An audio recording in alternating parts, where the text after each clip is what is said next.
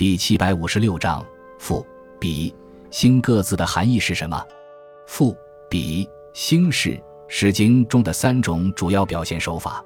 关于赋、比、兴的意思，主要有两种解释：一种是以汉代郑玄为代表，其将赋、比、兴与政治教化、每次讽谏联系起来。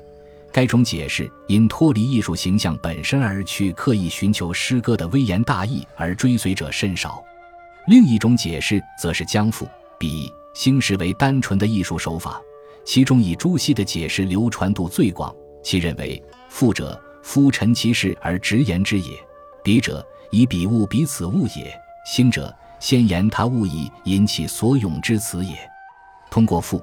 往往能够通过语言的铺陈，造成一种气势，起到强调、渲染的作用；而比，则是将本体事物比作更生动具体的物体，而便于人们想象和理解。兴，则强调的是一种隐喻和象征，其因为能够增强诗文的深刻性，而成为我国诗歌表现手法的基本准则，对后代的诗歌发展影响深远。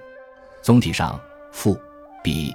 兴手法是我国诗歌创作过程中基本的艺术思维与表现手法，对其的研究则是我国诗歌理论的一个重要命题。